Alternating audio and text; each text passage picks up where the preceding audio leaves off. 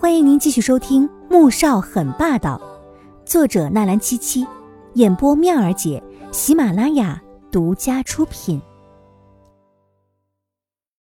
第五百四十二集，林奕恒这才看向旁边一直在努力寻找存在感的肉团子：“你叫什么名字？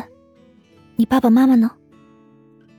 黄天武看着林奕恒时，眼底隐隐有担忧之色闪过。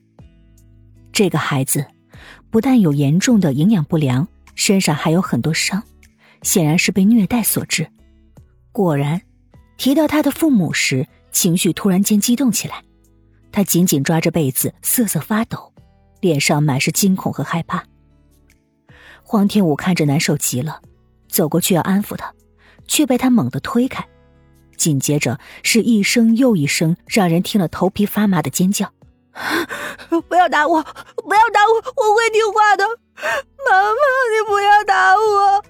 我什么都做，我听话。这幅情景把黄天武吓到了，反而旁边的肉团子却是一脸无知的朝着林奕恒身上扑了过去。哥哥，哥哥，你不要怕，贝贝保护你。还有，哥哥也会保护你的。爸爸妈妈也会保护你哦，哥哥，你不要怕哦。小嘴里发出脆生生的声音，就像是天使一般。林一恒也不知是被肉团子压得动不了，还是因为他这一声声的不怕不怕，莫名的安静下来。当他掀开被子的时候，就看到一张浴血可爱的小脸，正笑眯眯的看着自己。脸颊上肉嘟嘟的、粉嫩嫩的，好想上去扑咬一口。黄天武有些惊奇的看着这一幕，瞠目结舌。一个月后，穆萧寒从外面回来，看到妻子坐在露台上正在织毛衣，老大、老二带着小女儿正在楼下追着隔壁的萨摩。林奕恒站在台阶上，紧紧盯着这一幕，只要小女儿的身影往哪里跑，他的眼睛就往哪里看。穆小海脸色一沉，冷哼一声，往二楼走。明天我就下去把那个小子送走。黄天武听到丈夫这微怒的声音，不由得一惊，连忙放下手中织了一半的毛衣。为什么？小恒在这不是挺好的吗？有了他，贝贝不知多开心呢。大宝和小宝跟他相处的也很好。他目的不纯。什么意思啊？黄天武不懂了，一个十岁大的孩子还能有什么不纯的目的吗？他是左印和林千墨的儿子。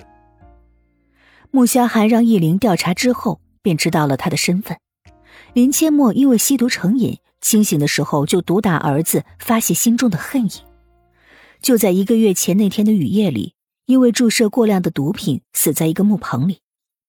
林一恒吓坏了，跑出来求救。可是就在前一天，才挨了一顿毒打，又饿了两天两夜，晕倒在了路上，被他们给救回来。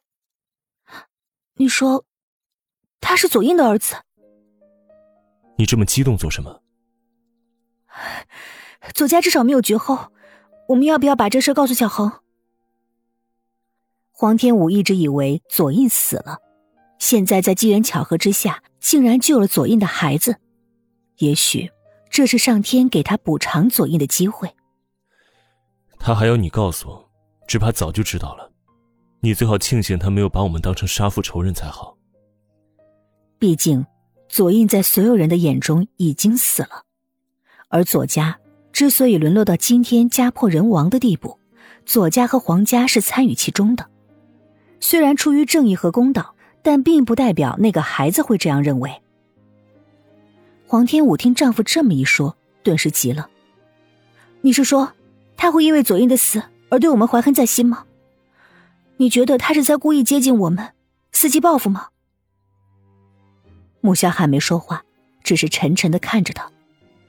我打算把他送到国外去。黄天武沉默了。为了孩子，尤其是贝贝的安危着想，他无法反驳丈夫的决定。机场，穆贝贝哭天抢地的拽着林奕恒的手不肯撒开，眼泪鼻涕的糊了林奕恒一脸，死死抱着他的脖子，就是不准他走。黄天武看着女儿这么难过，心酸极了。这小姑娘怎么会对一个才相处一个月的小男孩这么上心呢？这要是让大宝和小宝看到了，说不定得多醋呢。林一恒也不嫌弃，两只手紧紧抱着木贝贝，只怕他摔下去，蹙着眉看着粘在身上的肉团子，一言不发。穆萧寒也很头痛，女儿是家里的宝贝，从来舍不得大声说一句话的，更别提骂或者是打了。但是让女儿再这么闹下去，这也不是个办法。贝贝，听话，放手。穆萧寒声音微沉，透着一抹严厉。穆贝贝仍是不管不顾的抱着林一恒，嘴里还嘟囔：“坏爸爸，坏爸爸，我讨厌爸爸，我不要和哥哥走。”黄天武实在不忍心看下去了，哀嚎一声，揉着额头，扔给了穆萧寒一记“你出的主意，你来摆平”的眼神，便走掉了。穆萧寒无语了，他也很心塞的，好吧。本集播讲完毕，感谢您的收听，记得点赞订阅哦。